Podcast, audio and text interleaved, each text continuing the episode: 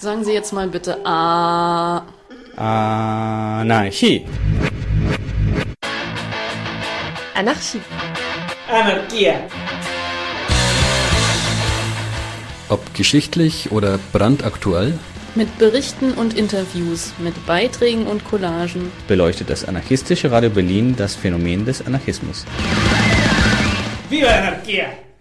Wir waren im August 2014 bei den Squatting Days in Hamburg. Wir haben damals diverse Vorträge mitgeschnitten und haben es leider bis jetzt nicht geschafft, die zu veröffentlichen.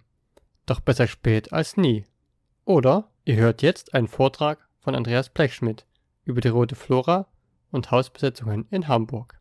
Die, die jetzt mit einem ganz bestimmten Interesse hergekommen sind, werfen das mal kurz in die Runde oder er sagt, ja, erstmal einen Einführungsvortrag von meiner Seite aus findet ihr gut, um euch ein bisschen ins Thema einzugrooven und wir öffnen das dann ein bisschen später. Also sagt mal.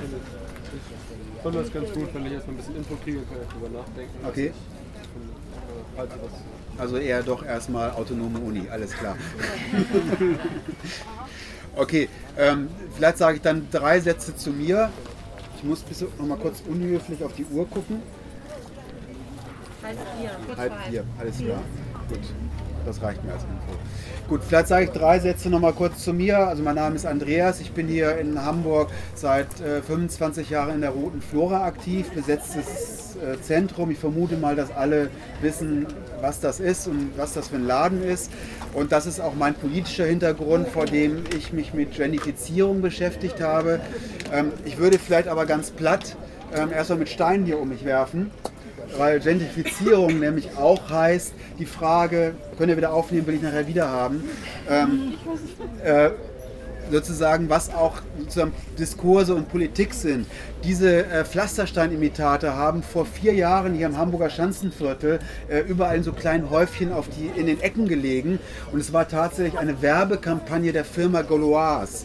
Und für mich heißt sozusagen diese Thematik von Gentrifizierung, genau dieses Spannungsverhältnis, inwieweit politische Strukturen und äh, ne- auch eine Subkultur instrumentalisiert und auch vereinnahmt wird. Das ist für mich ganz zentral mit dem äh, Ko- Themenkomplex Gentrifizierung eben auch verbunden. Und für mich war das eigentlich eine äh, eher zynisch perverse, gerade auch Vereinnahmungslogik. Also mit, diesem, mit dieser Form von Militanz, 1. Mai, eben dann ich kann mir so richtig vorstellen, wie das kreative Werbebüro sich da total pfiffig vorkam, das auch zu instrumentalisieren. Ich finde es auf eine Art äh, zynisch-ironisch auch passend, weil ihr habt gehört, letzte Nacht gab es äh, eine Besetzung, die ja auch ähm, sich erstmal auch zur Wehr gesetzt hat. Es ist kein Zufall, dass die Hamburger Polizei jetzt gerade mit dem Instrument des versuchten Tötungsdeliktes operiert und versucht jetzt Leute damit auch zu kriminalisieren. Das ist genau dieses Spannungsverhältnis. So auf der einen Seite eben ne, Chaoten, die der äh, Chef der deutschen Gewerkschaftspolizei würde jetzt sagen, Polizisten steinigen wollen. Das ist so eine Formel, die er in dem Zusammenhang gerne auch nutzt, so als eines. Und dann gibt es halt die jungen Kreativen, die also mit diesen Pflasterimitaten dann halt ein Produktplacement im öffentlichen Raum stattfinden und eben genau damit spielen. Ähm, das so vielleicht als ähm, Einstieg. Der Begriff der Gentrifizierung kommt äh, aus der Stadtsoziologie, ist Ende der 70er, Anfang der 80er Jahre entwickelt worden und äh, beschreibt zunächst einmal al- erstmal nur einen soziologischen Prozess, der zusammenhängt eben tatsächlich auch mit kapitalistischer Stadtentwicklungspolitik. Ähm, klar ist, und äh, da kann man auch soziologisch äh, ganz schnell ein paar rote Fäden ziehen. Der städtische Raum ist, solange es die städtischen Raum gibt, immer verbunden gewesen mit wirtschaftlichen ähm, Veränderungsprozessen. Also die mittelalterliche Stadt mit ihren Gilden und Zünften war ein wichtiger Motor. Dann die Stadt des 19. Jahrhunderts, die sich geöffnet hat. Die Stadttore sind oft gefallen. Es gab eine sogenannte eine Freizügigkeit. Es gab einen Austausch zwischen der städtischen Bevölkerung. Das Wohnrecht in der Stadt war ganz lange an wirtschaftliche Privilegien auch gebunden. Ist halt geöffnet worden. Es gab nicht mehr den Widerspruch zwischen Stadtbevölkerung auf der einen Seite mit ihren Privilegien und der Landbevölkerung, sondern im Zuge der Industrialisierungsprozesse des 19. Jahrhunderts, der Organisierung des kapitalistischen Wirtschaftsraumes, haben eben Städte dort auch immer eine Schrittmacherfunktion äh, gehabt als Orte der wirtschaftlichen, ökonomischen Entwicklung. Wer dann mal bei Marx und Engels reinguckt, die Entwicklung der arbeitenden Klassen in England, das waren immer die Auseinandersetzung der Frage des Proletariats, des neuen städtischen Proletariats, das in den Städten eben dann auch äh, in Klassenkampf und Widersprüchen sich auch bewegt hat. Dieses sehr klassisch materialistische Modell, also es gibt die Klasse des äh, Proletariats, es gibt den Widerspruch zwischen Ausbeuter, Ausbeutung, es gibt die arbeitende Klasse, äh, die städtische ökonomische Struktur ist eben geprägt von einer industriellen Fertigung, Stichwort Ruhrgebiet, also dort die stahlverarbeitende Industrie, die ähm, Kohleverarbeitende Industrie, ein Standort wie Hamburg als klassischer Werften- und Hafenstandort mit all äh, Schiffsbau. Ähm, das waren also ganz klassische Orte, wo es eben auch beschreibbare ökonomische Prozesse und aber auch Klassenverhältnisse gab, äh, die eben dann auch, Stichwort gewerkschaftliches Engagement, äh, gesellschaftliche Widersprüche, die sich so beschreiben ließen.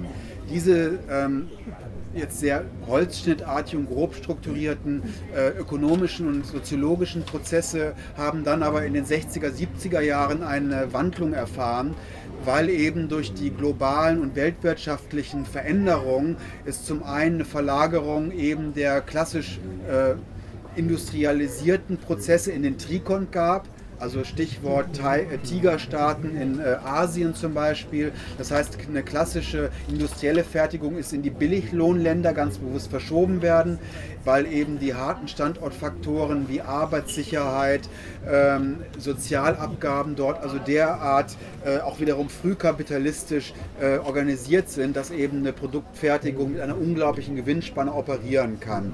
So, das heißt also, diese klassische industrielle Fertigung ist eben aus den westlichen Metropolen wegverlagert worden und das hat eben dann äh, zu einer ökonomischen Umstrukturierung geführt, die in den ausgehenden 60er, beginnenden 70er Jahren dann begonnen hat. Das Stichwort hier ist eben das postfordistische Modell.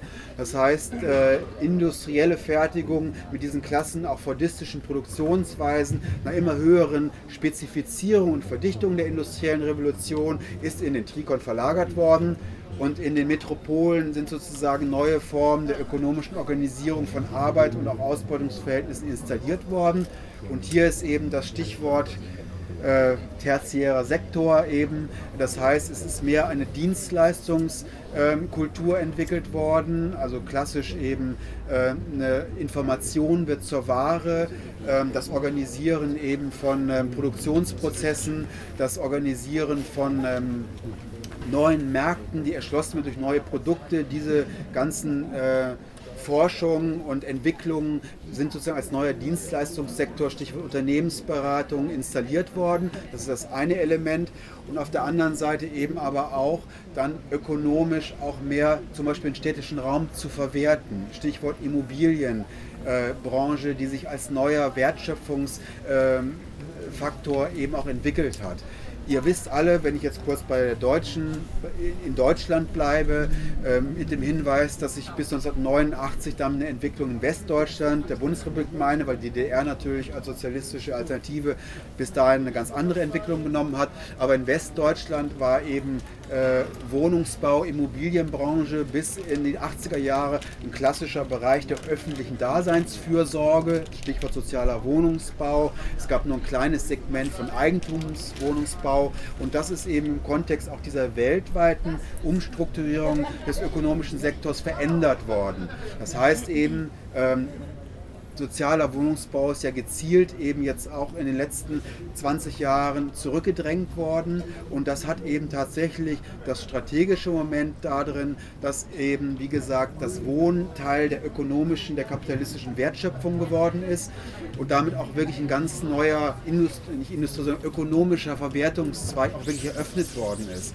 Und ich kann das jetzt nur so schlagwortartig ähm, eben auch zeigen, aber die Tatsache, dass die letzten Weltwirtschaftskrisen der letzten zehn Jahre immer Krisen des Immobilienmarktes gewesen sind, also die Krise von 2007 Beginn ist ja durch eine Immobilienkrise des US- äh, Eigentumswohnungsmarktes ja entstanden. Und auch die Krisen jetzt in Spanien zum Beispiel waren auch eine Krise im Bereich äh, des Eigentumswohnungsbaus. Die ganzen Kredite sind dort zusammengebrochen. Stichwort Zehntausende von Zwangsräumungen, die dann eben passiert sind, weil die Leute plötzlich ihre äh, Kredite nicht mehr bedienen können, die sie für ihre Eigentumswohnung halt aufgenommen haben, mit all den Folgen, die das hatte.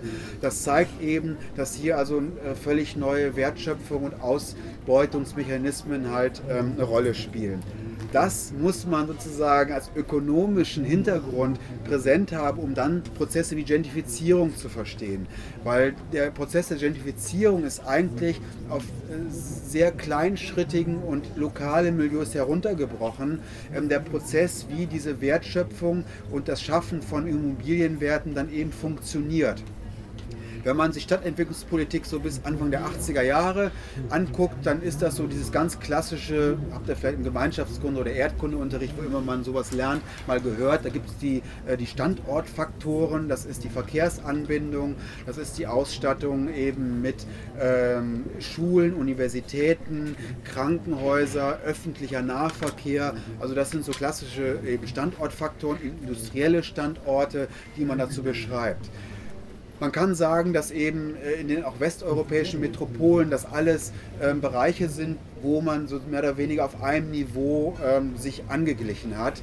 Und deswegen ist Ende der 70er, Anfang der 80er Jahre ein ganz neuer Bereich dazugekommen, nämlich die sogenannten weichen Standortfaktoren, Soft Skills, wo es eben dann darum geht, eben neben dem, was alle Großstädte sowieso schon haben, ähm, sich in diesem Wettbewerb der Metropolen, Stichwort ökonomische Wertschöpfung des Immobilienmarktes und des öffentlichen Raumes, sich in diesem Prozess sozusagen als Marktführer und eben als äh, Wettbewerbsstandort positiv zu positionieren.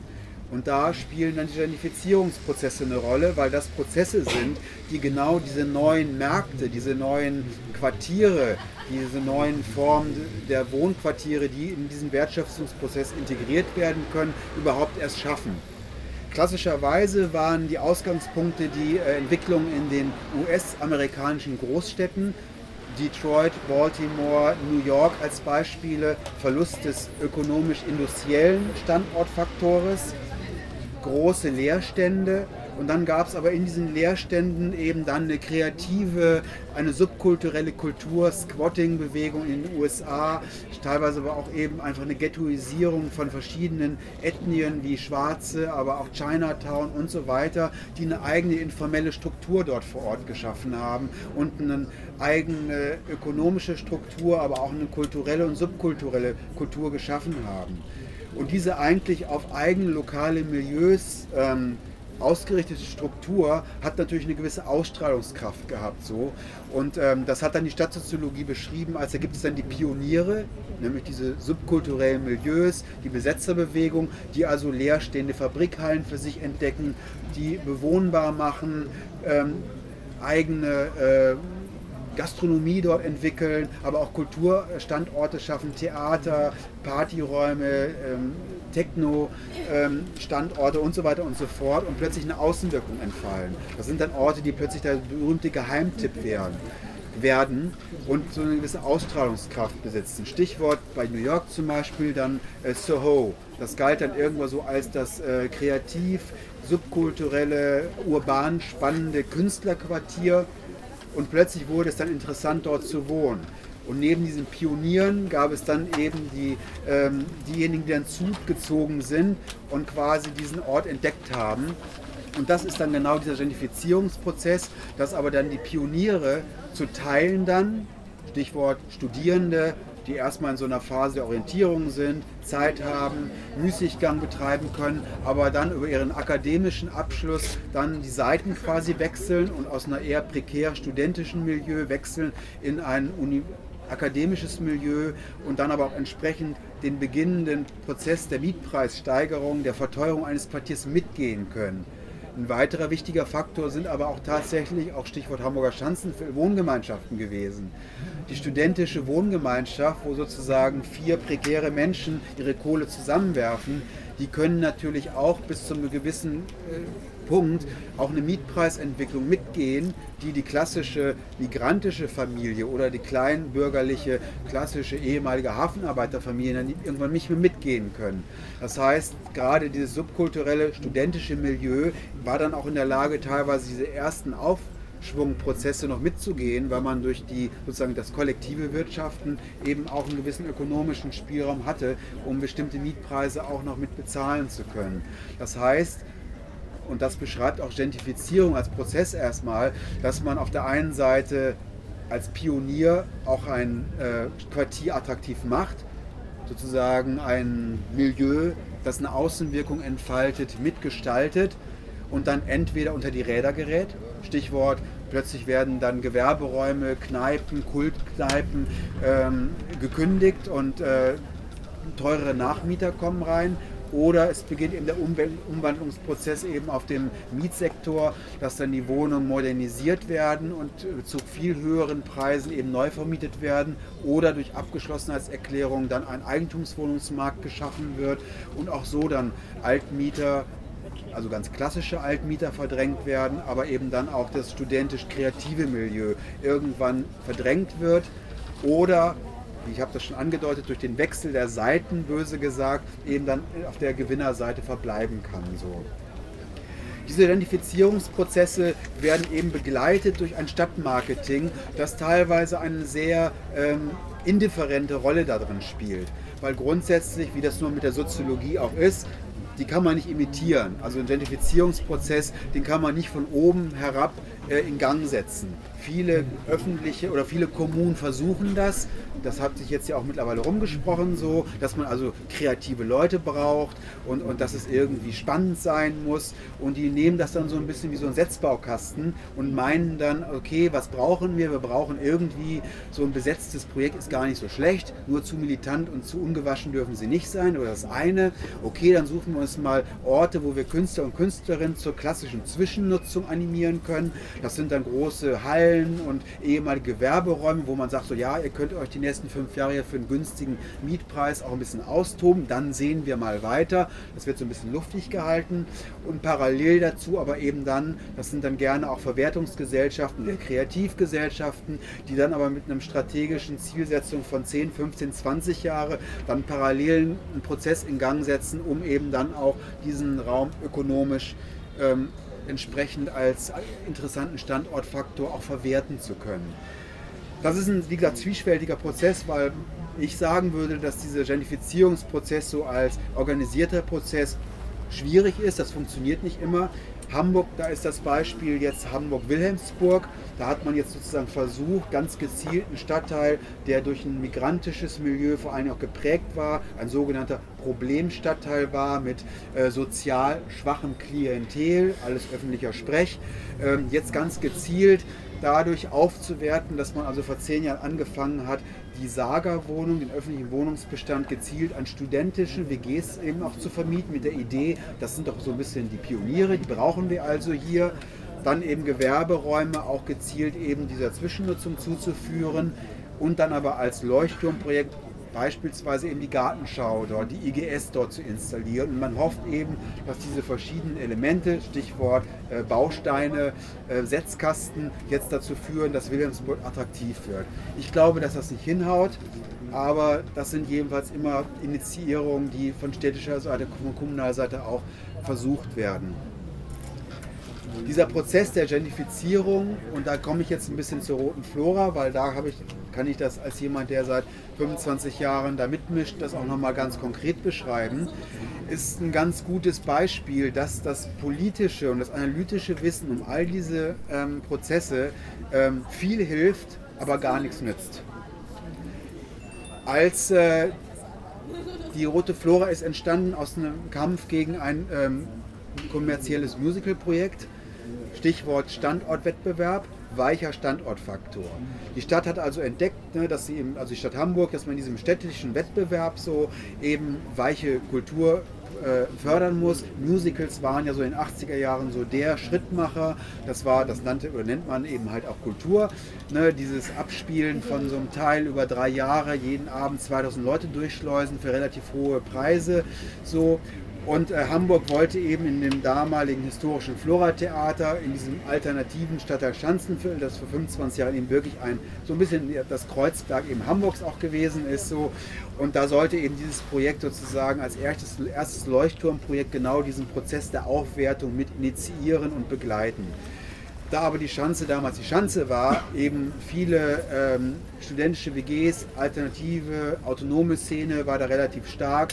Hamburg, Hamburg Szene war gerade so ein bisschen mit einem strotzenden Selbstbewusstsein ausgestattet, weil die Hamburger Hafenstraße gerade so ein Jahr lang auch durchgesetzt worden ist.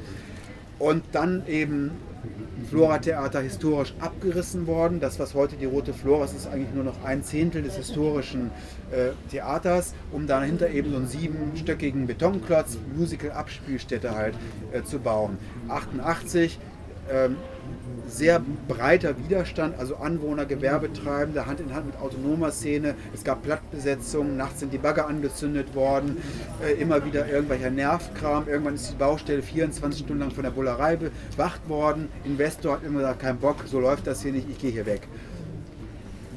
Restgebäude, Baugrube, und ähm, wir haben dann irgendwie so ein Jahr lang rumlaboriert, was kann man machen, wir wollen da was durchsetzen.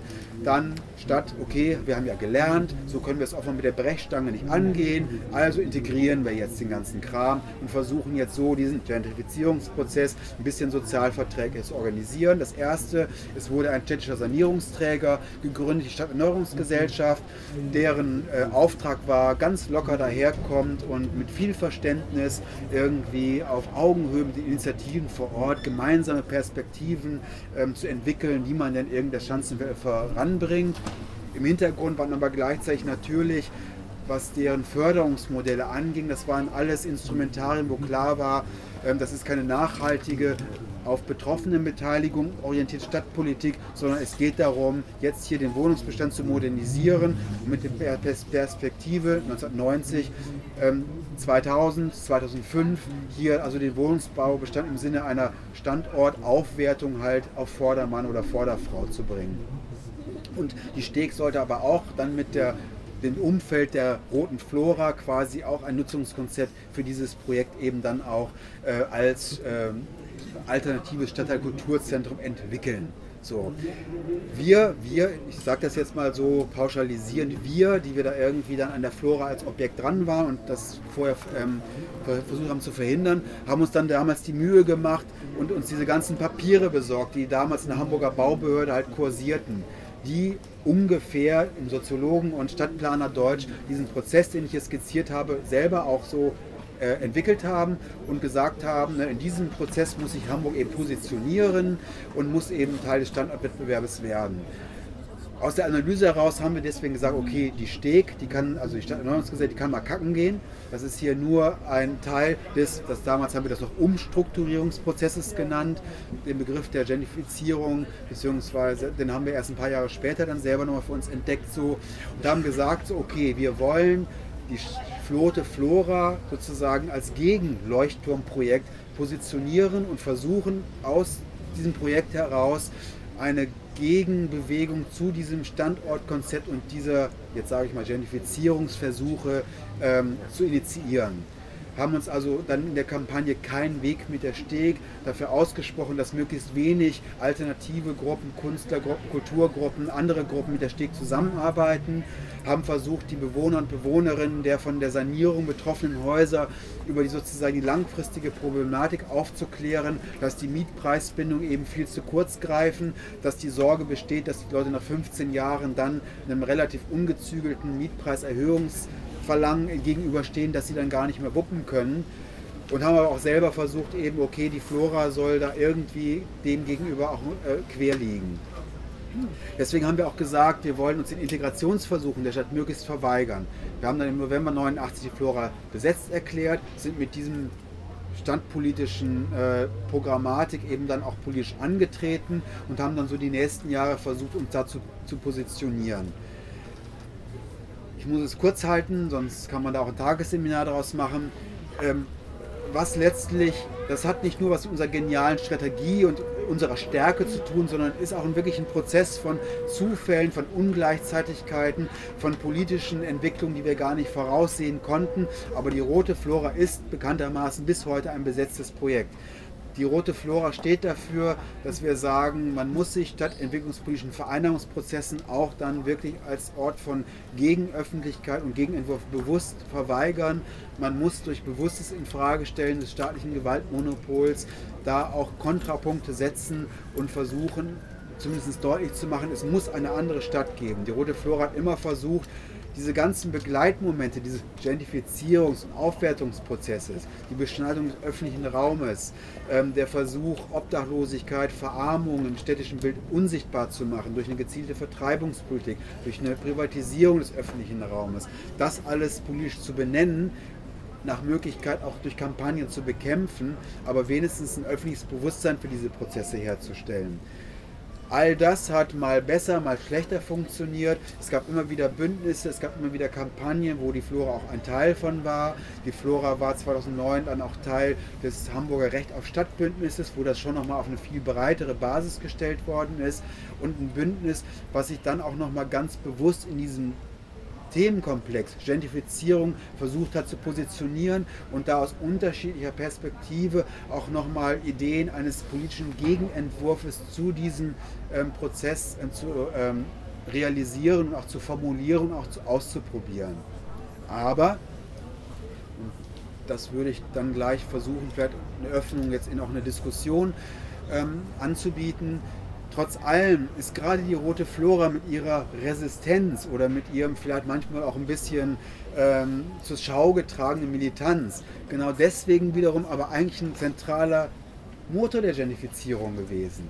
Es war zum Beispiel im Jahre 2000 so, dass es damals im Mai herum eine also am 1. Mai im Schanzenviertel eine sehr robuste Auseinandersetzung mit der Polizei gab in deren Ergebnis dann das erste Mal in, zum damaligen Zeitpunkt die äh, Polizei die Rote Flora auch gestürmt hat. Da sind ein paar hundert Leute dann aus dem Gebäude gezogen und festgenommen worden. Und die Springerpresse halt totale Hetze ähm, gestartet hat. Damals ist äh, dieser Amtsrichter Schill als Populist auch schon, als politischer Faktor, hat er schon eine Rolle in der äh, stadtöffentlichen Diskussionen geführt und es also eine ganz krasse Hetze gegen das Projekt Rote Flora gab, Räumung des rechtsfreien Raumes, den Chaoten müssen Grenzen aufgezeigt werden. Ähm, es gibt den Flora e.V. als formal juristischen Verein im Hintergrund, der jetzt in der ganzen Geschichte keine richtige Rolle spielt, aber tatsächlich die Betrieb, Betriebskosten der Flora ähm, bezahlt. Da sind da die Vorstände zum Beispiel in der Bildzeitung öffentlich mit Namen denunziert worden. Also es war schon auch richtig so eine krasse Springerhetze, wie sie ja immer mal wieder dann auch, auch passiert. Aber das Absurde war, dass dann die Hamburger Handelskammer, die ja nun wirklich der Hort der größten kapitalistischen Arschlöcher, die man sich so vorstellen kann, ja normalerweise sind, die haben dann gesagt so, Moment, also die rote Flora, wir müssen schon auch sagen, mit der haben wir gar nicht so ein großes Problem. Also als Standortfaktor ist die für uns eigentlich gar nicht so unwichtig so. Wir haben viel größeres Problem mit der offenen Drogenszene im Schanzenviertel und das sind eigentlich aus unserer Sicht die Hotspots und Probleme, die man angehen muss, aber nicht die rote Flora. Und das hat wirklich in dieser ganzen Hetze äh, ein Sprecher der Hamburger Handelskammer offiziell gegenüber der Presse halt zu Protokoll gegeben. Und das zeigt eben genau diese Zwiespältigkeit. Ähm, auch eines linken besetzten Ortes wie der Roten Flora, der eben ganz genau äh, Teil dieser subkulturellen Inszenierung wird. Und wir können dann hundertmal sagen, dass wir das ablehnen, dass wir da keinen Bock drauf haben, ähm, dass wir das nicht wollen. Aber je beharrlicher und äh, krasser wir uns da positionieren, umso spannender finden die Leute das halt. Weil wenn man dann durch die Schanze geht, ja, was ist denn eigentlich der Ort, wo man dann eben irgendwie auch am liebsten sein mag? Das ist dann eben leider nun mal die Flora, über die wir schon manchmal oder von der wir manchmal denken, dass wir sie gerne woanders wieder aufbauen würden und ähm, eigentlich auch selber nicht mal so genau wissen, ob wir nicht wirklich auch so ein bisschen das gallische Dorf in einem mittlerweile total umgekrempelten Schanzenviertel auch sind. Das vielleicht erstmal so als Aufriss zu dem Themenkomplex Gentrifizierung. Ähm, vielleicht erstmal die Frage, gibt es da von euch Kommentierungen, Nachfragen bis hierhin? Äh, Du hast ja gesagt, dass ähm, in der Anfangszeit der Roten Flora eine starke Zusammenarbeit zwischen der Roten Flora und den Anwohnern und Gewerbetreibenden bestanden hat. Wenn du jetzt meinst, dass die Rote Flora ein Teil des Gentrifizierungsprozesses war, wie ist denn jetzt das Zusammenarbeiten mit Anwohnern und Gewerbetreibenden? Gibt es das überhaupt noch? Oder? Ja, also das war eine sehr schwierige und sehr wechselhafte Geschichte. Das ist auch nochmal eine gute Frage, um auch nochmal auf einen wichtigen Aspekt hinzuwirken. Die Flora ist 1989, 90 ein bisschen mit so einer Haltung angetreten, so es gibt da so das homogene alternative Schanzenviertel, so unser Viertel. So, und da gibt es auch irgendwie so eine homogene Einheit, was die Anwohnerinnen geht. Das war noch so ein bisschen dieses Gefühl von, wir haben gemeinsam das Kommerzprojekt verhindert. Und wir haben aber auch gemerkt, so stimmt das nicht. Es gibt eine Differenz natürlich zu den ganzen migrantischen Haushalten, bei denen oft das Problem war, auch dann im beginnenden Sanierungsprozess. Die haben oft als, also mit viel mehr Leuten in den Wohnungen gewohnt, als offiziell da gemeldet waren. Und bei den Umsetzwohnungen sind natürlich nur diejenigen berücksichtigt worden, die auch offiziell im Mietvertrag standen. Das heißt, es gab damals schon einen mehr oder weniger unsichtbaren Verdrängungsprozess, weil letztlich dann ähm, offiziell eine vierköpfige Familie auch entsprechenden Wohnraum bekommen hat, der natürlich nicht mehr so groß war wie die Altbauwohnung mit Kohleofen und äh, Bad oder Klo auf der Treppe, sondern viel kleiner war. Das heißt, es gab so eine erste Verdrängung die wir auch selber als weiße deutsche mittelständische Linke gar nicht so autonome Linke gar nicht so wahrgenommen haben. So. Also wo auch schon mal klar war, da gibt es schon mal so eine erste äh, Verdrängung, die wir auch politisch gar nicht richtig thematisiert haben durch diesen Prozess so.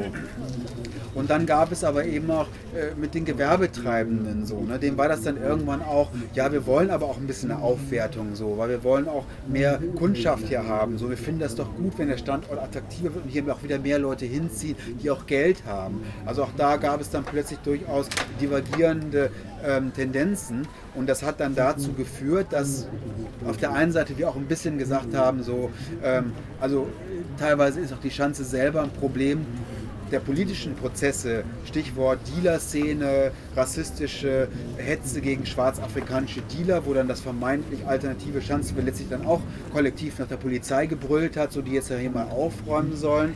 Da gab es dann teilweise auch wirklich Konflikte, wo wir uns dann auch gegen die vermeintlichen Bewohnerinteressen gerichtet haben und gesagt haben, ähm, Moment mal, es gibt hier kein Problem mit Spritzen auf Kinderspielplätzen und kleine Kinder, die hier mit torkelnden Junkies konfrontiert sind. Das ist hier auch so eine Hetze, die hier aufgebaut gemacht wird. Das ist Bullshit. So. Insofern gab es da zwischendurch auch mal, sage ich mal, eine Entfremdung. So. Aber der Treppenwitz der Geschichte ist, dass äh, in den letzten ungefähr zehn Jahren es da wieder eine Wiederannäherung gegeben hat.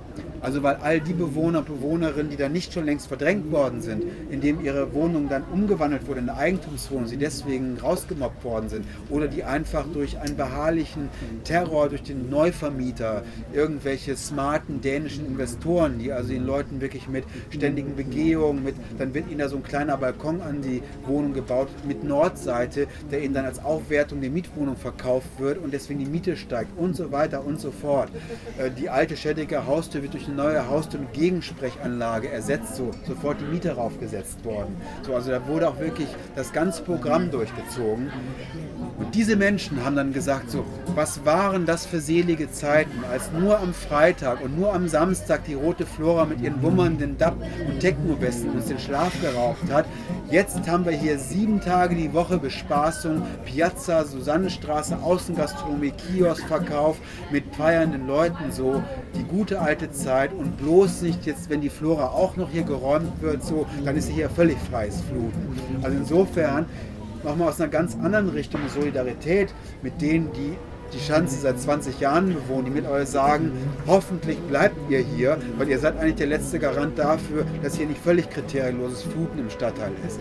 Insofern eine sehr wechselhafte Geschichte mit der Tendenz, dass auch einige Gewerbetreibende mittlerweile, die dann nämlich selber von äh, Kündigungen betroffen waren, weil sie die Mieten nicht mehr zahlen konnten, die der neue äh, also auch selber verstanden haben, was hier eigentlich für ein Prozess gelaufen ist.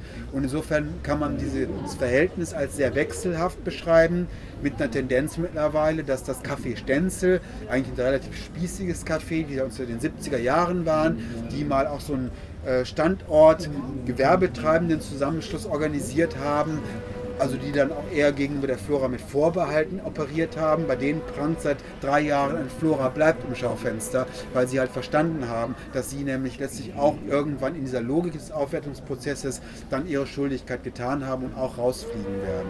Also ne, ein sehr indifferenter und schwieriger Prozess, aber vielleicht als letztes zur Antwort.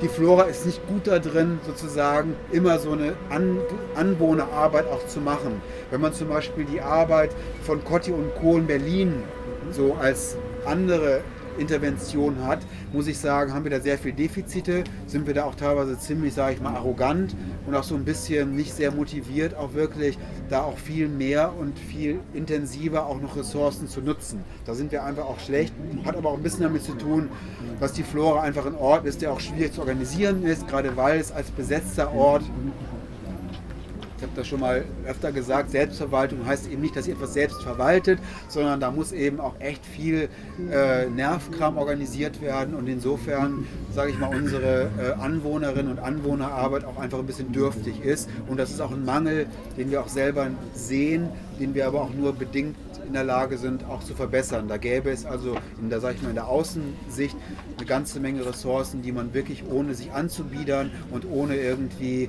äh, politische Inhalte auch aufzugeben, da könnte man einiges von uns auch besser machen, auf jeden Fall.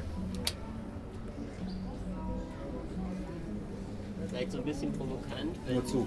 Das gesagt im Jahr 2000, ne, die Handelskammer gesagt hat, äh, macht man nicht so Riesenfront gegen die Flora, die ist gar nicht so schlecht für uns. Wäre das nicht vielleicht ein Zeitpunkt gewesen, wo man wäre das nicht vielleicht ein Zeitpunkt gewesen, wo man hätte sagen müssen, mit unserem längsradikalen Projekt, was irgendwie staatliches Gewaltmonopol und Kapital in Frage stellt, sind wir eigentlich gescheitert. Gab es da Diskussionen so in die Richtung oder gibt es die seitdem?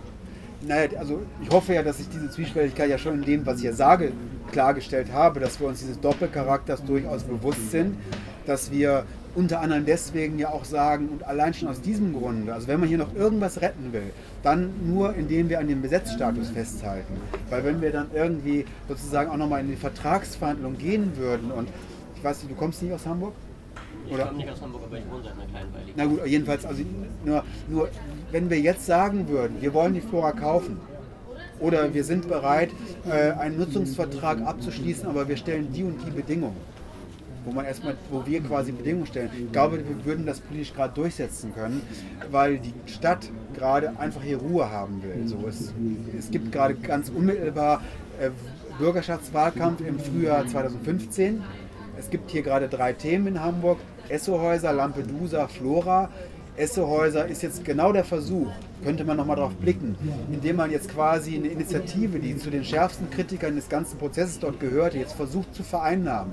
Indem man sagt, so, also Grote, der sozusagen der Bezirksbürgermeister, jetzt gerade sagt, ja, und wir haben jetzt quasi den Kritikern der Esso, äh, des Esso-Häuser-Projektes, die haben wir jetzt den Planungsprozess in Auftrag gegeben. Die sollen jetzt hier evaluieren. Das ist genau diese Form Integration und auch den Widerstand zu integrieren. So. Also da macht die SPD gerade den Haken. Bei der Flora versuchen sie den Haken zu machen, indem sie sagen, der Investor ist gerade insolvent. Jetzt soll die Flora als Insolvenz was verkauft werden. Die Stadt will die Flora zurückkaufen. Und die pusten seit einem halben Jahr aus allen Kanälen. Eine Stadt wie Hamburg muss sich auch ein radikales Projekt für die Flora leisten können. Das gehört zu der Toleranz eines liberalen Stadtstaates dazu. Das bleibt alles so, wie es ist. Das sagt der innenpolitische Sprecher der SPD, das sagt der Fraktionsvorsitzende der SPD, der sich sogar mit uns ans Mikro setzt und ähm, zu dem Thema, ähm, wir stellen das staatliche Gewalt und ganz bewusst in Frage sagt, so ja, dann müssen wir als tolerante Stadt eben auch leben. So, also neuer Haken. Und eigentlich müsste jetzt nur noch zur Lampedusa eine Initiative kommen und dann haben sie sozusagen alles entsorgt. Ich will damit sagen, wir haben sozusagen eine scheinbare Stärke, aber wir müssen uns immer wieder genau neu positionieren, um nicht sozusagen glatt in diesen Prozess eingegliedert zu werden. Und das sind zum Beispiel, also Selbstkriegssituationen auf jeden Fall.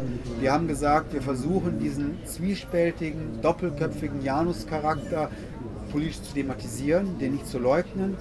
Wir können nicht mehr als ihn wie auf einer Veranstaltung wie heute darstellen als Problem und wir können auch nicht mehr tun, als mit dieser politischen Erfahrung auch Know-how zur Verfügung zu stellen. Wir haben zum Beispiel das Hamburger Gängeviertel, die 2009 das historische Gängeviertel besetzt haben, durch diese Besetzung den Abriss verhindert haben, sich dann aber auch, was in Ordnung ist, auch dann für eine vertragliche Lösung der Stadt entschieden haben.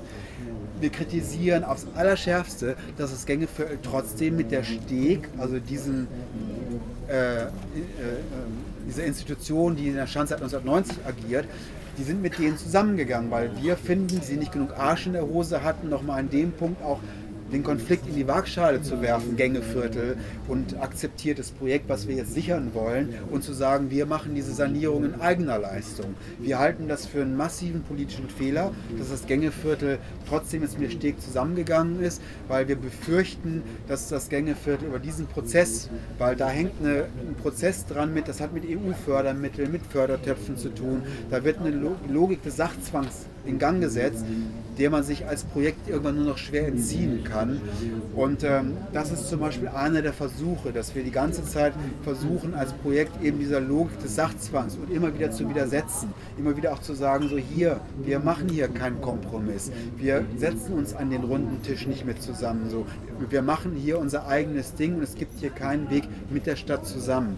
So, und natürlich wird das immer wieder auch kritisiert mit dieser Haltung, ihr seid irgendwie die Superradikalen oder was und habt die Weisheit mit Löffeln gefressen so und äh, ihr verweigert euch allen politischen Auseinandersetzungen, ähm, aber wir sozusagen in diesem Widerspruch das Gefühl haben, ähm, man kann diese Dynamik der Gentrifizierung offensichtlich kaum außer Kraft setzen.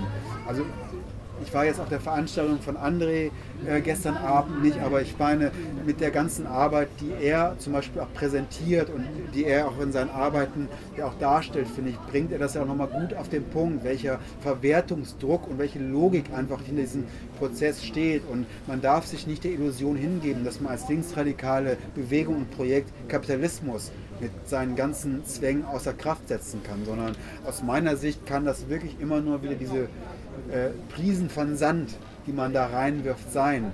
Und, und das ist, glaube ich, auch für mich eine Haltung, die ich in dieser, ich habe es gesehen, äh, Frage Genifizierungsprozess und wie kann man sich als Linksradikale oder als linke Bewegung dagegen stellen. Ich glaube, man kann immer wieder diesen Prozess nur verlangsamen. Man kann ihn kommentieren, man kann kleine Breschen schlagen und versuchen, bestimmte Orte so ein bisschen dieser Logik zu entziehen. Aber zu glauben, das ist jedenfalls mein Zwischenfazit, was ich aus 25 Jahren Engagement in der Roten Flora ziehe, diesen Prozess der Identifizierung effektiv zu stoppen. Da sollten wir lieber gleich das Projekt Kapitalismus ähm, abschaffen und äh, revolutionäre Veränderung der Verhältnisse. Das ist dann effektiver, das darüber zu organisieren und nicht zu glauben, man könne das über die Identifizierung tun. Du hattest eine Frage. Ja genau, und zwar inwieweit die Flora selbst in so einer Sachzwanglage ist vor dem Hintergrund, also man könnte das ja auch ernst, äh, also ja, ernst nehmen, was du gesagt hast, und sagen, okay, wir sind hier gescheitert und irgendwie läuft das nicht so und wir lassen das jetzt. Und gleichzeitig ist es ja aber auch so, dass die Flora Raum bietet, also jedes Wochenende sind der Flora Partys, alle Partys sind so die Partys, gleichzeitig ist die Flora ein Kulturraum, der von, von so vielen Gruppen genutzt wird und auch so vielen Gruppen dadurch extrem direkt hilft. Und wenn die Flora jetzt weg wäre wenn man jetzt sagt, okay, wir, wir lassen das jetzt mit, dem, mit der Flora, dann gibt es halt auch keine Alternative. Dann stehen viele Gruppen ziemlich blöd da und die Flora wird ja aktiv genutzt, was die Flora ja auch ausmacht. Und ähm, inwieweit ist die Flora denn da selber in so einem Sachzwang zu sagen, so, also wir, wir haben ja auch eine Nutzung und die wollen wir jetzt auch nicht ohne weiteres aufgeben, weil davon hängt auch eine ganze Menge anderes ab. So. Also ich würde das gar nicht als Sachzwang äh, bezeichnen, sondern als gutes Argument oder als einer der Gründe, warum es auch richtig ist, in diesem Widerspruch sich weiter zu bewegen und bestimmte Dinge eben nicht aufzugeben, wobei eben auch das dann äh, zum Sachzwang wird, wenn es das alleinige Kriterium wäre. Eine Korrektur, zum Glück gibt es in Hamburg noch viel mehr Strukturen, die wichtig sind. Es gibt die Hafenfoke, es gibt das Libertäre Zentrum, es gibt äh, kleinen Schäferkamp, es gibt also das sage ich jetzt bewusst und nicht ironisch, es gibt die B5, mit der sind wir zwar nicht so dicke, aber trotzdem machen die auch eine wichtige Arbeit bei Flüchtlingsarbeit, Internationalismus, wie auch immer. So, also die Flora hat da keinen Alleinvertretungsanspruch. Das finde ich auch mal wichtig zu sagen. Es gibt das Centro Soziale, es gibt das Gängeviertel und wir haben immer gesagt, es ist wichtig. Wir haben eine bestimmte politische Haltung, wir haben aber keinen Alleinvertretungsanspruch und vor allen Dingen beißen wir nicht andere Leute weg, die andere Wege gehen. So, das ist mir zum Beispiel auch im Verhältnis zum Gängeviertel sehr wichtig, wobei ich persönlich schon manchmal denke, ey, da geht mir zu viel Künstlerkacke mittlerweile ab und die Gefahr, dass das sich entpolitisiert, finde ich sehr groß. Aber das ist für mich kein Grund, sich zu entsolidarisieren. Das als kleine Klammerbemerkung. Aber du hast recht, die Flora ist ein wichtiger Ort von Infrastruktur. Genau deswegen finden wir das auch wichtig, das zu halten. Wir würden aber nie um den Preis, weil uns das Ordnungsamt auf die Pelle rückt, wir haben GEMA-Stress. Wir müssen gucken, wie das jetzt weitergeht. So. Wir hatten mit denen ganz lange so ein Stillhalteabkommen, haben eine günstige, extrem günstige Pauschale gezahlt, damit wir einfach Ruhe vor denen haben. So, das bricht gerade. Ihr wisst alle vielleicht, dass das gerade für viele Projekte ein Problem ist. So, da steht uns Stress ins Haus. Aber das sind immer wieder neue Kriterien, wo wir uns dann abgleichen. So, und wir haben gesagt, okay, wenn die GEMA Stress von sich aus sucht, dann müssen wir den Stress halt eingehen. Wir gucken mal, was passiert aber immer sagen, wir wollen die, Ort, die Flora als diesen Ort, der auch einen Dienstleistungscharakter auch behalten. Und was aber auch wichtig ist, ich glaube, dass die Flora nach wie vor als, als Ort, der mehr recht als schlecht funktioniert, ehrlich gestanden, nicht gut funktioniert, aber mehr recht als schlecht, ist er natürlich auch ein Ort, wo man nochmal sehen kann, es geht anders. Hier kann man sich selbst organisieren. Wir versuchen offen zu sein für Leute, die sagen, okay, das ist ein Ort, wo ich mir ein Projekt suche und wo ich drin arbeiten möchte. Ähm, und insofern ist es richtig, dass sozusagen, sozusagen die Flora ist Teil der Identifizierung, sie ist Teil des Standortes äh, Hamburg, sie ist Teil einer subkulturellen Inszenierung. Das ist das eine, die eine Waagschale und dann gibt es eben auch die andere. Und das ist tatsächlich der beständige Prozess, das immer wieder abzugleichen und auch dafür zu sorgen, dass, das, dieser, dass der Widerspruch noch aushaltbar ist. So würde ich das formulieren. Ja. Ja, ähm, also diese Situation, dass die rote Flora irgendwie das, die Sehenswürdigkeit in der offenen Galau-Szene ist, das ist ja, wenn man Schulterblatt runterläuft, nicht zu übersehen. So, das ist ein bisschen gelandetes UFO. Und gleichzeitig ist es ja so, dass bei anderen Sachen, zum Beispiel Schanzenturm-Auseinandersetzung, war ja ein Riesendebakel. Also da haben wir ja auf Vorderlinie verloren.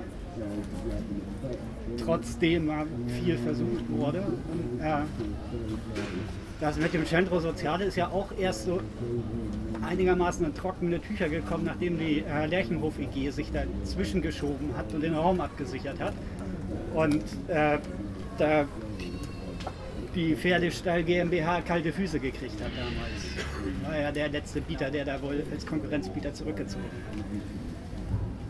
Wenn, wenn ich mich zum Beispiel in St. Georg umgucke, dann ist das ja so ein Viertel, wo wir jetzt ganz ohne besetzte Projekte, die gab es ja schon lange nicht mehr, ein runtergerocktes Viertel war, was jetzt so äh, durchsaniert wird. Seit Jahr 2000, also seit Olaf Schilz da äh, den besseren Schill gemacht hat, wo es halt äh, auch mit der Flora dann losging. Dann in St. Georg dann irgendwie einmal in die offene Heroinszene reingehauen wurde und vergessen wurde, dass das davon nicht weggeht, sondern bloß spritzt und zwar über die Stadt weg. Eine Auseinandersetzung, wo du richtig sagst, dass das dann erst gestoppt wurde durch die Handelskammer, aber deren Konzept ist ja tatsächlich in Bezug aufs Schanzenviertel schon fast aufgegangen. Ne? Bis auf die eine Panne mit dem Centro. Und die Flora ist ja noch da. Ja, ich kann da gar nicht widersprechen. Also, dass, dass, dass die Entwicklung des Schanzenviertels, sag ich mal, aus linksradikaler oder kapitalismuskritischer Sicht keine Erfolgsstory ist, dem kann ich nur zustimmen. So ist es im Grunde genau so gekommen, äh, wie wir das 1990 vorausgesagt haben. Also äh, das kann man ja dann so ein bisschen den Cassandra-Effekt nennen. Das ist ja die Dame in der griechischen Mythologie, die die Gabe hatte, die Zukunft vorauszusagen, aber den Fluch gleichzeitig hatte, äh, dass ihr niemand glaubt. Und ähm, und das ist so ein bisschen das Problem der autonomen Szene, jetzt bezogen auf den Kontext Schanzenviertel gewesen. Ähm, wer sich mal die Mühe macht, in Hamburg in das Archiv der sozialen Bewegung, beheimat in der Roten Flora zu gehen ist und zum Thema Genifizierung mal die Flugblätter der Flora aus den Jahren 1991 liest, das ist wirklich die Blaupause dessen, was jetzt hier los ist im Schanzenviertel. So.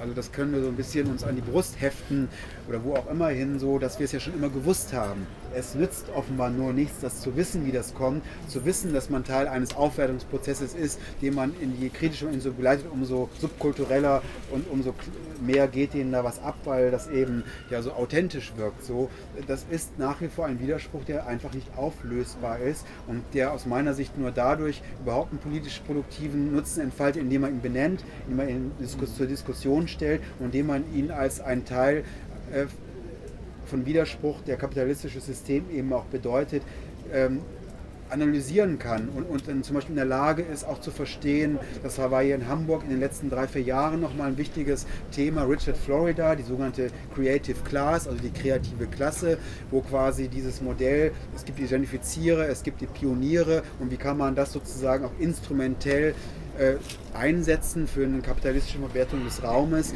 eben dass man das natürlich aus dieser politischen Erfahrung auch sofort in der Lage ist zu analysieren und auch kritisch in den Kontext zu setzen. So.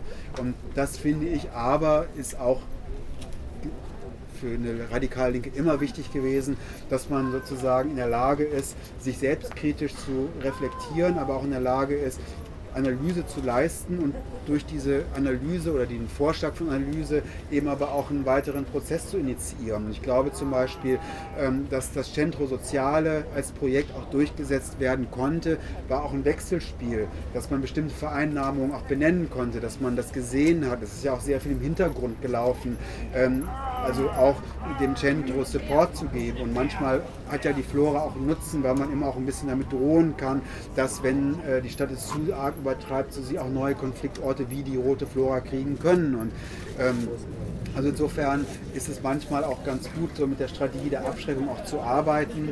Und ähm, deswegen würde ich nicht nur sagen, ja, das Schanzenviertel ist durch. Das Centro haben sie im Grunde auch demonstriziert. Äh, eine interessante Sache ist zum Beispiel, dass es in Hamburg jetzt gerade äh, die Kampagne der äh, solidarischen Raumnahme gibt wo viele Projekte jetzt sagen, okay, wir können sozusagen nicht in den Besetzstatus zurückkehren, aber wir versuchen jetzt nochmal ähm, als politische Kampagne, dass Projekte, die legalisiert sind und die zum Beispiel als an die Stadt Miete zahlen, dass sie sagen, Moment mal, wieso sollen wir eigentlich mit unserer Miete zur kapitalistischen Wertschöpfung beitragen, weil die Projekte sind sozusagen amortisiert, die sind bezahlt, die Sanierungskosten sind okay. Das heißt, die Miete ist jetzt wirklich nur noch Teil von Gewinnschöpfung und geht in die Kassen der Stadt, um eben Gewinne zu gerieren.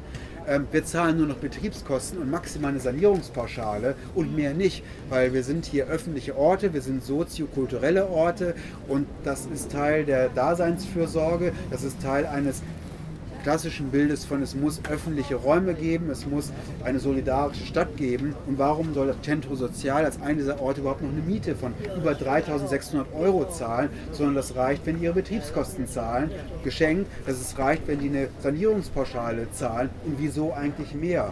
Und das finde ich zum Beispiel nochmal einen produktiven Versuch da drin auch nochmal wieder was zu verändern und eine gewisse Logik nochmal zu hinterfragen und durch eine breite Allianz, wo auch dann die Flora bewusst mit drin ist, wo wir sagen, okay, wir sind das eine, wir sind sozusagen links außen, weil wir sind immer noch besetzt, aber wir erklären uns trotzdem solidarisch mit diesem Versuch, Verwertungslogik zumindest wieder teilweise außer Kraft zu setzen. So. Und das finde ich eben dann auch wieder Rückgriff auf, wir sitzen hier in der Überlegung, was kann man in diesen Identifizierungsprozessen machen, dann auch wieder so ein Stück reformistische Politik auch mit, zu, mit voranzutreiben. Weil es ist natürlich Reformismus zu sagen, gut, wir akzeptieren, dass wir überhaupt äh, Miete zahlen, aber dann fragen, stellen wir zumindest nochmal in Frage, dass es diese hohe Miete sein muss, weil äh, wer sollte denn hier eigentlich mit unserem äh, Geld, was wir hier gerieren, dumm und dämlich verdienen? Und ähm, das finde ich wichtig. Gerne. Äh, solidarische Raumnahme, Stichwort. Gerade ist ein äh, neuer Wagenplatz am Entstehen. Ähm, Schützenstraße, Ecke Leverkusenstraße. Habe ich gerade gehört, es ist schön da. Genau, kommt vorbei, das war's schon. Gut. Genau, solidarische Raum. Schützenstraße ist übrigens einer der ersten Bauwagenplätze, die unter Schill damals geräumt worden sind und ähm, deswegen ist das so auch nochmal eine Reminiszenz an die Frage von Widerstand und Nicht-Widerstand. Ähm, noch weitere Anmerkungen, Fragen, Kritisches?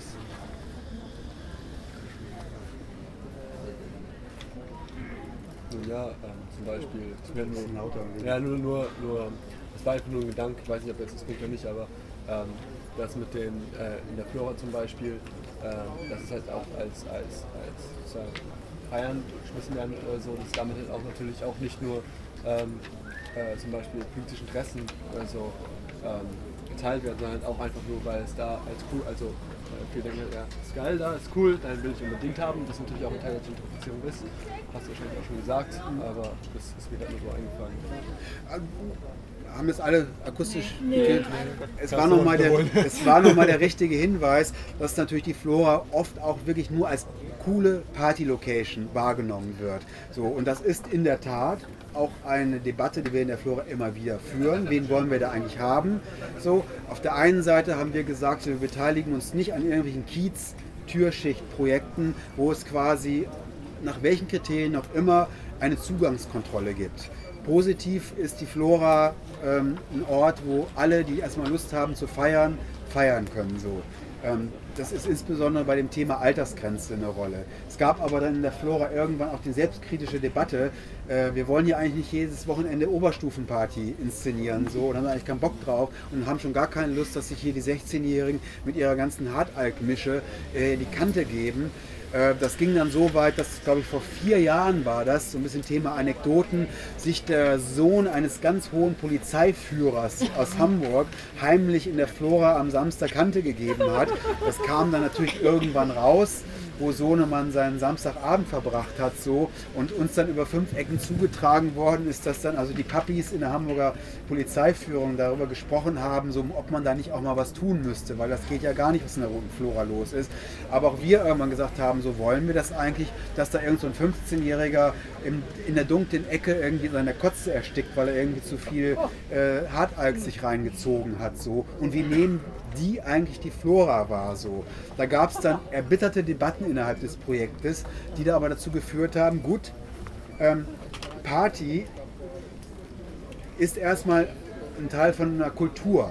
Und wir wollen die Flora, für uns gibt es keinen Widerspruch zwischen Kultur und Politik, sondern das kann ja was ganzheitliches sein. Und die Flora versucht das auch zu verbinden, indem wir sagen, feiern ist in Ordnung. Wir feiern selber auch gerne so und äh, hier ist irgendwie kein Tugendterror angesagt so und man soll ja auch Spaß haben und wir haben ja auch Lust auf coole Partys, aber es gibt ja eben die Spielregeln. So, und die fangen eben auch an, dass das Spielregeln durchgesetzt werden, was das Verhalten auf Partys angeht, was sexistische Anmacher angeht, was Rumgemackerer angeht, ähm, was dumme Sprüche, Homophobie angeht, so. Und das wird auch dann von den Türschichten, die es ja auch gibt, auch durchgesetzt, so.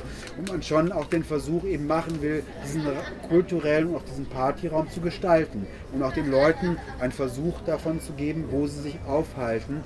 Und insofern es eben mehr ist als nur, okay, hier gibt es dann auch die Partyfraktion, die ja jedes Wochenende halt durch den Laden marschiert und den Laden abfeiert als eben coole Location. Und dann gibt es noch die Rote Flora als autonomen Hauptquartier, die sozusagen dieser andere Ort ist. Und wir versuchen das tatsächlich auch zusammenzubringen und das auch in dem, wie wir praktisch dort ähm, auf Partys auch agieren, dem auch einen Ausdruck zu verleihen. So.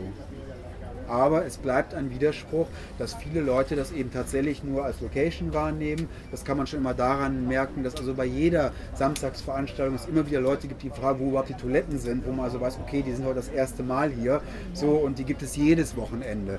Es gibt in, im Schanzenfeld jetzt immer mehr Backpacker-Hotels, also diese klassischen Orte, die ja auch in Berlin mittlerweile so viele Debatten führen, dass hier nur noch Touris sind, dass man hier keine, äh, keine äh, Besetzerkneipe mehr abends gehen kann, weil man nur noch von irgendwelchen Touris umgeben ist, die halt irgendwie nur noch abfeiern. Also das sind auch Themen, die so langsam in der Flora ankommen, wo man sich immer wieder auch fragt, so wen haben wir ja eigentlich auch abends zu Gast so. Offenes Thema. Naja, aber es gibt ja auch die politischen Veranstaltungen eben zu den verschiedensten Zum Themen. Glück. Also es ist ja, Ja. nicht nur Party. Das stimmt. Du hattest dich noch gemeldet. Ähm, so, du hast es jetzt irgendwie ganz gut analysiert, wie das jetzt im Moment hier ist und äh, dass man sich da in Widersprüchen bewegt und auch nicht rauskommt. Aber mir fehlt so ein bisschen so die Perspektive für, wie wir uns jetzt, jetzt nicht nur in Hamburg, sondern generell einfach verhalten, wenn Bewegungen vereinnahmt werden von. So, da finde ich für mich selber keine Antwort und vielleicht gibt es auch keine. Mhm. So, vielleicht kann man nur irgendwie Gegenwartsanalyse machen und muss es Mhm. dabei belassen. Aber ähm, so vielleicht könnte man das ein bisschen perspektivisch öffnen. Ja, also ich habe jetzt das Gefühl, dass ich mich ein bisschen wiederhole. Vielleicht ist es auch zu sehr dann untergegangen. Ich glaube tatsächlich, das klingt erstmal wenig, aber ich glaube, das ist wichtig, tatsächlich diesen Widerspruch überhaupt erstmal zu benennen. Also es ist es wichtig zu benennen, dass das Infragestellen von Vertragsverhandlungen oder das äh, möglicherweise Gespräche mit einer Kommune also dass man sich darüber bewusst ist, was, was steht eigentlich im Hintergrund mit diesen Gesprächen. Weil es ja oft überhaupt der Versuch ist, als Besetzung von etwas überhaupt erstmal ins Gespräch mit der Kommune zu kommen und man ja was fordern will und auch Orte durchsetzen will und es ja oft auch gar nicht ernsthaft darum gehen kann, besetzte Orte durchzusetzen, sondern in vielen Städten ist ja überhaupt erstmal überhaupt ein Ort zu schaffen. Und dass klar ist, dass zwar eine Besetzung auf der Auftakt ist, aber dass dann die Erkämpfung, und ich sage bewusst Erkämpfung dieses Ortes, letztlich erstmal eine über Verhandlung ist und erstmal einen legalistischen Weg auch ist. Aber ich finde, wenn man bei diesem legalistischen Weg, den ich richtig finde, weil es in vielen Städten, was weiß ich, in Osnabrück oder in Lübeck oder in Erlangen oder in Dortmund und in Essen eben nicht realistisch ist, ein besetztes Projekt durchzusetzen, so finde ich es aber eben wichtig zu gucken, was ist denn hier in der Stadt noch los. So, was heißt denn das, wenn in Osnabrück plötzlich, weil es da irgendwie auch ein Gewässer und einen Hafen gibt, einen kleinen Hafen gibt, äh, dann der Bauwagenplatz dort weggemobbt wird, weil dort halt ein, plötzlich äh, Wohnen am Wasser ausgerufen wird. Was die letzte Stadt mittlerweile, die irgendeinen kleinen Teich hat, äh, ruft jetzt immer Wohnen am Wasser aus. So. Und das zu verstehen und zum Beispiel als Bauwagenplatz, der dann in Duisburg äh, irgendwo auf einem Hafengebiet halt sitzt und denkt so, ey, was wollen die hier von uns? Doch alles easy going. Plötzlich zu verstehen, warum man da eigentlich verdrängt werden soll. Das zu benennen und das zu analysieren und auch dann vielleicht Leute zu mobilisieren, die dann auch verstehen, okay, das ist Teil eines Vermarktungskonzeptes des öffentlichen Raumes. Es geht nicht darum, dass die Leute, die hier wohnen, davon was haben, sondern es geht darum, Leute, die hier mit Kohle hergelockt werden sollen und äh, ganz andere Interessen haben. So. Ich glaube, es ist so viel, aber auch nicht mehr, genau diese Sachen zu benennen. Und das halte ich für eine wichtige Perspektive, weil man damit die Prozesse vielleicht eben nicht aufhält, aber man kann diese Projekte äh, fassen und man kann daran vielleicht auch Entscheidungen treffen, was man nicht will. Dass man zum Beispiel sagt, mit bestimmten städtischen Trägern oder deren eingesetzte Institutionen wollen wir gar nicht reden, weil das ein Prozess der Legitimierung bedeutet. Die werden plötzlich wahrgenommen als die, das sind die, die auch einen Draht zur autonomen Szene haben. Das sind die, die sozusagen diesen Prozess managen können und damit auch ein gewisses Renommee bekommen. Und zu sagen, nein, wenn überhaupt, nur mit den direkt politischen Verantwortlichen Gespräche zu führen, um auch sich nicht ausspielen zu lassen zwischen einem vorgeschalteten ähm, Kreativgesellschaft, die dann auch dieses Spielchen spielen. Ja, wir würden ja so gerne, aber leider haben die politisch Verantwortlichen uns was anderes vorgegeben. Das ist zum Beispiel eine beliebte Strategie, um einen auch auszubremsen. Und in so einem Prozess, wo Stadt sich vermarkten will und auch politischen Widerstand domestizieren will und entpolitisieren will, dann auf bestimmte minimale Sachen auch zu bestehen und zu sagen, nee, wir wollen hier nicht mit diesen Kreativhanseln reden, so. Das sind Pappkameraden, so. Mhm. Wir wollen mit dem Dezernenten des Ordnungsamtes oder wer auch immer dann da in solchen Kommunen eine Rolle spielt. Wir wollen direkte Gespräche. Und da das zum Beispiel auch sich zu überlegen, ob man es dann knallen lässt. Und dann sagt so, und wir gehen jetzt nochmal in das Haus rein, so. Weil keine Gespräche mit subalternen, vorgeschobenen Zwischengeschichten, weil daran werden wir zerrieben und wir sind hier nicht Teil eines Standorttheaters und äh, nicht Teil eines Investments. So. Das finde ich wichtig. Das kann man aber nur tun, wenn man sozusagen sich diesen Dynamiken auseinandersetzt. Insofern hoffe ich, dass es jetzt nur mehr ist, als zu sagen, ja, ähm, ja, man redet über, wie ach, wie widersprüchlich man da drin ist. Da steckt aus meiner Sicht schon mehr Potenzial drin, das auch politisch wirksam umzusetzen und daraus auch eine gewisse Strategie, Stichwort zumindest Sand in diesen Prozess zu schmeißen oder bestimmte Räume sich dann dadurch zu erkämpfen, die man dann dieser Logik ein bisschen auch entziehen kann. So. Kannst du damit ein bisschen mehr anfangen? Vielleicht daran anknüpfen. Ähm, also ich habe gerade den Gedanken gehabt, ähm, es wäre ja eigentlich schon auch spannend, mal über Kriterien halt sozusagen zu reden. Also wo ähm, so Grenzen eben sind, auf was man sich als Projekt einlässt, auf welche Art von Vereinnahmung, ähm, wo man eben an welchen Stellen man eben sagt, so nee, hier hört es für uns auf, da können wir nicht mehr mitmachen. Und ich glaube, also Kriterien ist vielleicht auch ein bisschen schwieriger Begriff, weil ich glaube nicht, dass man die so jetzt irgendwie konkret oder in Daten oder Zahlen fassen kann. Und ich meine, jetzt, so wie du erzählt hast und was man so weiß über die Flora habt, da habt ihr ja schon eine ganze Menge vorgelegt, indem ihr halt eben nach wie vor keinen Vertrag habt und eben auch diese nette Kampagne läuft mit Flora bleibt unverträglich. Das sind ja schon so ganz markante Punkte. Aber wenn ich mir jetzt halt zum Beispiel, ähm, abgesehen davon, dass ich beide Projekte, die ich jetzt gleich nenne, großartig finde in Hamburg, aber überlege, dass halt Park Fiction ein Park ist, äh, der von Anwohnerinnen erkämpft worden ist, ähm, und auch eben das Gängeviertel und die beide jetzt inzwischen Teile vom Hamburger Stadtmarketing sind. So, das sind halt so Kriterien, sag ich mal, wo bei mir so ein bisschen der Gedanke kommt, okay, da sag ich mal, ist es zumindest nah dran, dass es irgendwie vorbei ist, blöd formuliert. Und andererseits eben auch Kriterien natürlich ein schwieriger Begriff ist, weil das halt für jede Gruppe und für, in jeder Stadt und für jede Person auch selbst irgendwie halt schwierig ist zu sagen, hier ist Schluss, aber halt so ein bisschen die Frage, auf welche Art von Verhandlung und welche Art von in die Logik der Kapitalverwertung an diesem Ort integrieren lassen. Worauf lassen wir uns ein und wo sagen wir so, hier Schluss und ähm, hier verhandeln wir halt nicht mehr und dann scheitert das Projekt eben, aber zumindest sagen wir nein, da machen wir nicht mit. Also so ein bisschen sozusagen sich diese Frage zu stellen, wo ist die Grenze zwischen was ist noch Widerstand und was ist irgendwie Beitrag zur Kapitalverwertung. Ich, ich würde das genau im wichtigen Hinweis so nochmal ergänzen wollen oder nochmal was anfügen wollen. Ähm, was ich total wichtig finde, ist, sich Know-how zu holen. Also und dann, also wir haben öfter in der Vergangenheit als Projekt Anfragen aus anderen Städten bekommen. Das fanden wir immer gut. Also nicht, weil man sich dann so wichtig und, und schlau fühlt, sondern das Gefühl zu haben, das finden wir gut und wir, wir können sozusagen das Know-how, was wir haben, zur Verfügung stellen und, und darstellen und vorstellen und, und dann vielleicht auch in so einer Diskussion, ähm, also das AZ Köln zum Beispiel hatte mal mit uns Kontakt so, oder wir waren mal in Göttingen und, äh, oder wir waren auch mal in Bremen, also wir sind tatsächlich dann auch oft mal angesprochen worden und haben sozusagen gesagt, okay, so haben wir es gemacht. Das waren unsere Kriterien. Äh, so und wir könnten uns vorstellen, dass für euch vielleicht das und das wichtig wäre zu klären, damit ihr so, und, und, dafür würde ich halt werben. Also so Leute wie André Holm, der ja nun wirklich sehr bewegungszugewandt auch ist und sich ja eben nicht nur als abgehobener Forscher fühlt, also sowas auch zu nutzen und, und viel mehr sich zu überlegen, okay, wo können wir auch Know-how abfragen, auch in der eigenen Stadt, wo gibt es vielleicht noch alte Kämpfer und Kämpferinnen, die dann schon mal was gemacht haben. Also das ist meine Beobachtung, dass zum Beispiel auch selbst hier in Hamburg das oft noch zu wenig passiert. Und wir uns manchmal fragen, ey, warum hat uns denn nicht mal jemand angesprochen? So, wir hätten dazu mal was äh, sagen und vorschlagen können können. Und ein, ein wichtiges Moment nochmal, ich glaube manchmal wirklich, dass man sich trauen muss, an Punkten wirklich radikaler zu sein, als man selber glaubt sein zu können. Also nochmal dieses wirklich das Stichwort. Ich glaube, das Hamburger Gängeviertel hätte sich gegen die Steg wehren können. Die hätten sagen können, so, ey hier, das machen wir nicht so. Und, und das läuft einfach mit denen nicht so. Und wir haben einen eigenen Entwurf. Und ich glaube, die Stadt hätte sich nicht getraut, so wie die Situation vor anderthalb Jahren ungefähr war, daran dann das zu knallen zu lassen. So, und das ist unsere Erfahrung aus der Roten Flora insgesamt auch, dass man oft viel weiter gehen kann, als man glaubt. Und ich finde auch, dass hier um die Spotting Days nochmal ein gutes Beispiel.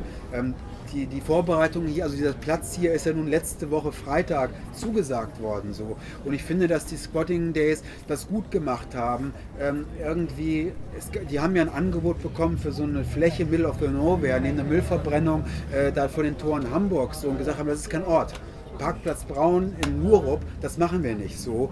Und wir wollen vernünftige Flächen haben so. Und dann hat ja ein bisschen auch so ein Sitzkrieg begonnen so. Äh, und, und ich fand das aber auch gut, das einfach auszustehen und auch mit der Perspektive, okay, wir müssen möglicherweise, obwohl wir jetzt bundesweit mobilisiert haben, mit einer Situation hier in die Swatting Days gehen, dass wir keinen Ort haben und dass das für viele Leute auch schwierig und eine Zumutung unter Umständen ist und wir gar nicht wissen, ob das eigentlich auch verantwortbar ist, Leute in so eine Konfrontation zu schicken in der Stadt, in der sie sich nicht gut auskennen so. Und trotzdem fand ich das politisch richtig, weil das ist hier ein geiler Platz so und ähm, klar gab es jetzt hier nochmal mit eine natürliche Person und so ein paar Sachen, wo man sagt, ja, muss das unbedingt sein. Aber trotzdem hat das für mich gezeigt, so, ähm, dass, dass weil man Druck aufgebaut hat und weil man sagt, okay, wir sind auch bereit, eine gewisse Konfrontation anzugehen. Ich gucke gerade immer so in deine Richtung. Ich meine das jetzt auch ein bisschen allgemeiner so, dass man sich auch mehr trauen muss als Projekt, das eine Besetzung irgendwo durchführt in der Stadt, wo wenig Szene ist. So, also diese ganzen Behördenfuzis so und, und die da agieren so. Die können auch manchmal nicht damit umgehen, äh, wenn man irgendwann auch mit einer klaren Haltung sagt, so, nee, so läuft das nicht so. Wenn das euer Angebot ist, so, vergisst es kommt nochmal wieder, probiert es nochmal, aber so läuft das hier gar nicht. Und dann sozusagen nochmal die Besetzung hinterherzuschieben oder irgendeine eine, eine, Kampagneinitiative, die sie nervt. Was weiß ich, das ist die Mahnwache vom Rathaus so. Wir gehen ja nicht eher weg, bis hier nicht irgendwie dieser schwachsinnige Vorschlag da vom Tisch ist und es vernünftige Verhandlungen gibt. So. Also da auch mehr zuzuspitzen und sich mehr zu trauen. So weil ähm, ja dieses Spiel mit Abschreckung und äh, das ist ja immer so eine beiderseitige Sache, aber meine Erfahrung ist, dass diese ganzen kommunalen Behörden letztlich eigentlich eher dann in die Defensive geraten, wenn man da auch ein bisschen mit äh, breiter Brust und ein bisschen selbstbewusst und ein bisschen rotzig einfach auch erstmal auftritt. So und auch in dem Bewusstsein, so, ähm, die wollen ja immer Ruhe haben. So, und, und wenn sie die Ruhe über Integration und äh, die Leute über Vertragsbedingungen und Verhandlungen klein zu kriegen, so dann ist das deren Spiel.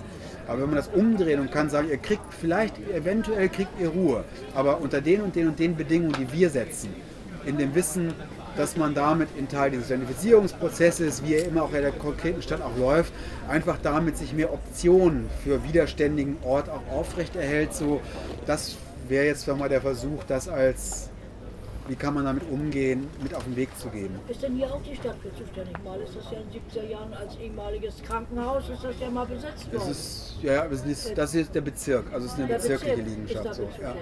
genau.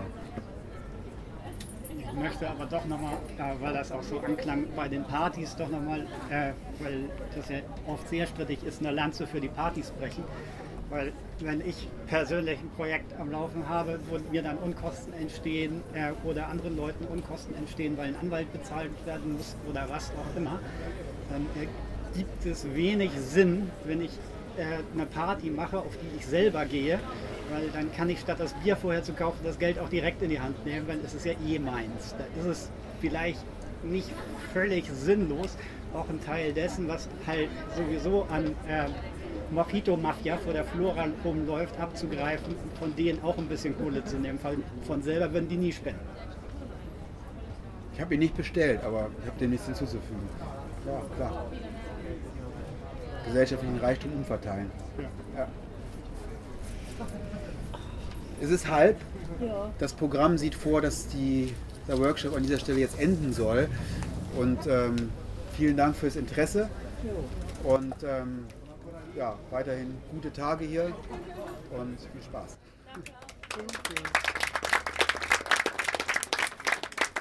Ich meine Plastiksteine wieder haben. Alle Infos zu den Squatting Days 2014 findet ihr unter squattingdays.noblogs.org.